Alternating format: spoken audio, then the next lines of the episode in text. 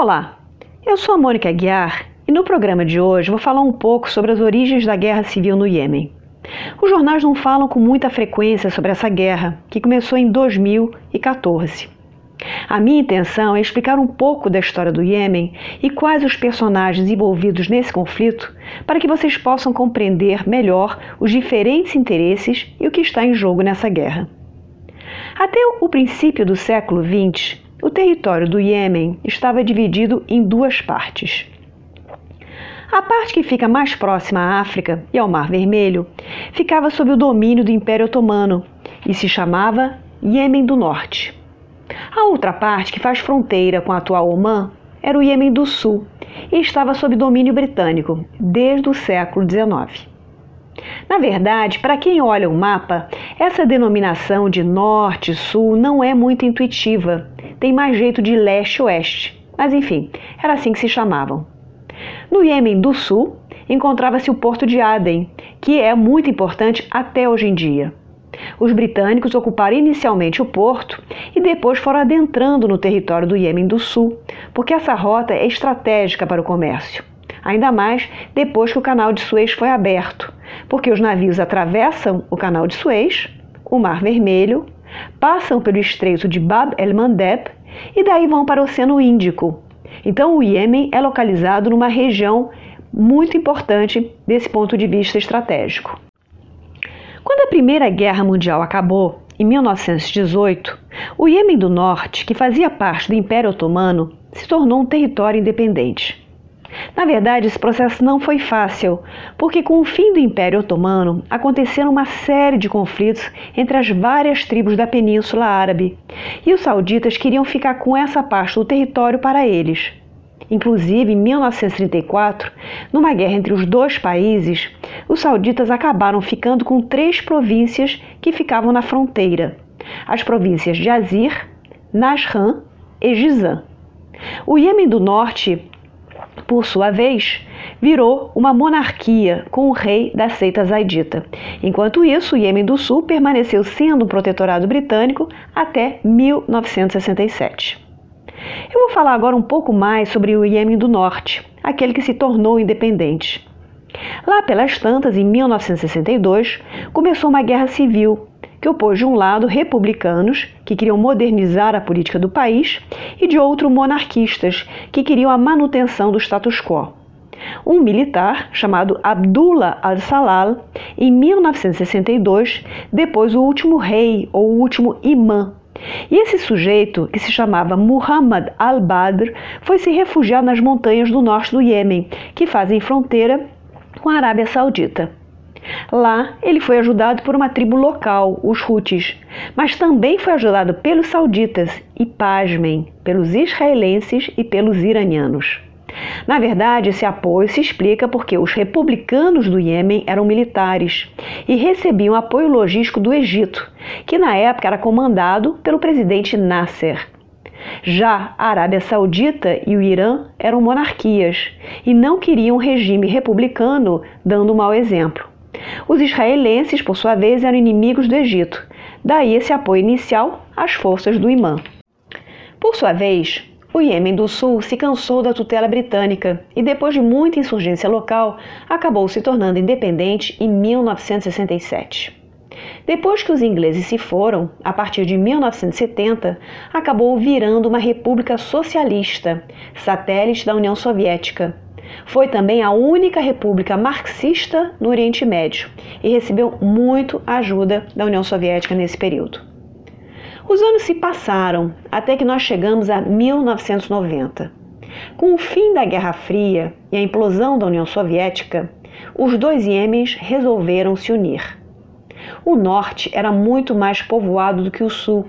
Tinha cerca de 12 milhões de habitantes, contra 3 milhões do sul. No entanto, o sul era muito maior e corresponde a quase dois terços do território atual. Como o norte era mais populoso, foi ele que deu as cartas no processo político. E o presidente eleito foi o presidente que já governava o norte desde 1978, chamado Ali Saleh. O Sul logo se arrependeu dessa reunificação, porque se sentiu prejudicado e que seus políticos e militares haviam sido preteridos e perdido o poder. A coisa acabou estourando e já em 1994 ocorreu uma guerra civil entre as duas metades. Nessa ocasião, os sauditas apoiaram os rebeldes do sul porque queriam fazer todo o possível para desequilibrar o país. Desde então, as duas metades do país vivem as turras. Para entender o resto da história, precisamos compreender um pouco mais sobre certas particularidades do Iêmen. Trata-se de uma sociedade ainda bastante tribal e dividida entre muçulmanos sunitas, uns 60 a 65% da população, e muçulmanos xiitas, entre 35 e 40%. Os xiitas são zaiditas, ou seja, seguem uma vertente da religião que é um pouco diferente daquela que é praticada no Irã. Voltando então para os anos 90. Nesse período, no norte do país, na região montanhosa que faz fronteira com a Arábia Saudita, surgiu a liderança de um sujeito chamado Hussein Badreddin al-Houthi. Ele era um xiita zaidita e defendia não somente os interesses da minoria zaidita, como sobretudo os de sua região e os de sua tribo, ou seja, um local pobre e um povo marginalizado. Esse al-Houthi quando era mais jovem, chegou a passar uma temporada no Irã. Estabeleceu uns contatos por lá, mas nada muito significativo. Quando ele retornou ao Iêmen, foi eleito para o parlamento para fazer oposição ao regime do presidente Saleh. Só que ele acabou sendo morto por este em 2004. O Houthi, então, é o fundador desse movimento de oposição armada ao regime e depois foi sucedido na liderança por outros membros da família. Vamos pular mais alguns anos até chegar a 2011 e a Primavera Árabe. Em janeiro de 2011, a Primavera Árabe chega ao Iêmen e reúne um grupo variado de pessoas se opondo ao presidente Saleh, que a essa altura já estava no poder desde 1978 no Iêmen do Norte e desde 1990 no Iêmen reunificado. Ainda por cima, Saleh era corrupto e juntou uma fortuna de vários bilhões durante a sua presidência. Então, essa oposição a ele é um verdadeiro saco de gatos e reúne todos os insatisfeitos com o regime, ou seja, democratas que querem mais liberdade política, Houthis que estão em uma região pobre, separatistas do sul que querem independência, líderes religiosos que querem uma república mais islâmica em vez de secular, e assim por diante. Saleh vai resistir muito Existem histórias bizarras a respeito de como ele escapou de um atentado, teve 80% do corpo queimado, etc. Mas, enfim, ele acabou se vendo obrigado a renunciar ao poder em 2012. Quem é eleito no lugar dele vai ser o seu vice-presidente, um político do sul do país chamado Hadi. Só que a presidência de Hadi vai ser muito fraca e ele também não tem o apoio, ou pelo menos de uma parte das Forças Armadas, que continua sendo leal ao Salé, de forma que ele vai acabar sendo deposto em 2014. Então, a partir de 2014 começa uma guerra civil entre o antigo presidente Salé, que quer retornar ao poder, e Hadi, que é considerado o presidente legítimo. Para complicar todo esse quadro, os Houthis, como são do norte, vão se aliar ao Salé, apesar de não gostarem dele, de terem feito oposição a vida inteira a ele. E em torno de Hadi vão se reunir os separatistas do sul, os legalistas, o pessoal mais islâmico e uma parte das forças armadas. Cada um desses grupos tem uma agenda diferente, mas numa guerra civil você acaba tendo de se aliar, seja de um lado, seja de outro. Para complicar ainda mais o conflito, o lado de Salé e dos Houthis passa a receber ajuda do Irã, enquanto que o outro lado, o lado do Hadi, passa a receber apoio da Arábia Saudita. Em 2015, o jovem Mohammed bin Salman, MBS, príncipe herdeiro da Arábia Saudita e ministro da defesa de seu país, resolve intervir na guerra, porque a Arábia Saudita sempre considerou o Iêmen como seu quintal particular. Em coalizão com as tropas dos Emirados Árabes Unidos, os dois países intervêm na guerra e começam a bombardear a parte do Iêmen que estava sob controle das tropas de Salé e dos Houthis. A intenção dos sauditas, junto com os Emirados Árabes Unidos, era conseguir vencer a guerra rapidamente, mas não foi isso que aconteceu. a guerra foi se prolongando e acabou criando uma tragédia humanitária terrível. Estima-se que até 70 mil pessoas tenham morrido, não somente vítima de ataques, bombardeios, etc., mas, sobretudo, de fome e de cólera. Em dezembro de 2017, ocorre uma nova reviravolta.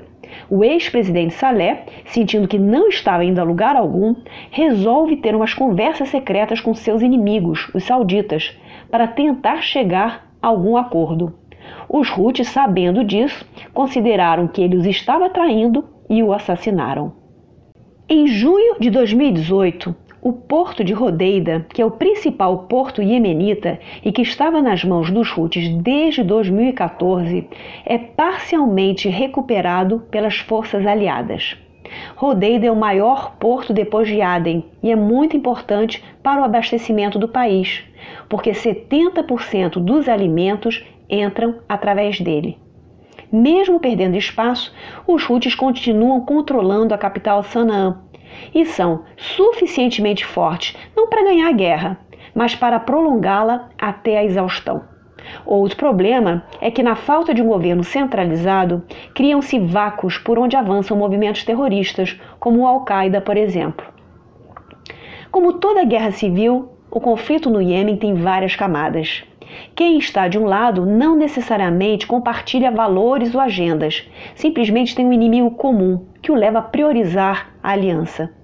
No caso do Iêmen, existe um conflito entre norte e sul, interesses tribais e regionais que estão em jogo, perspectivas religiosas diferentes, xiitas versus sunitas, políticas diferentes, republicanos seculares versus aqueles que desejam um modelo mais tribal versus aqueles que desejam um avanço da Irmandade muçulmana.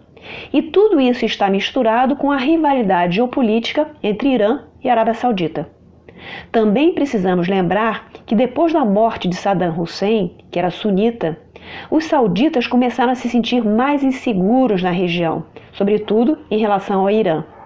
E é claro, também não podemos esquecer que, por mais terrível que uma guerra civil possa parecer, sempre tem quem lucre com isso. As dificuldades no abastecimento criam uma economia de guerra com um mercado negro de compra, venda, transporte de produtos que favorece alguns setores da população.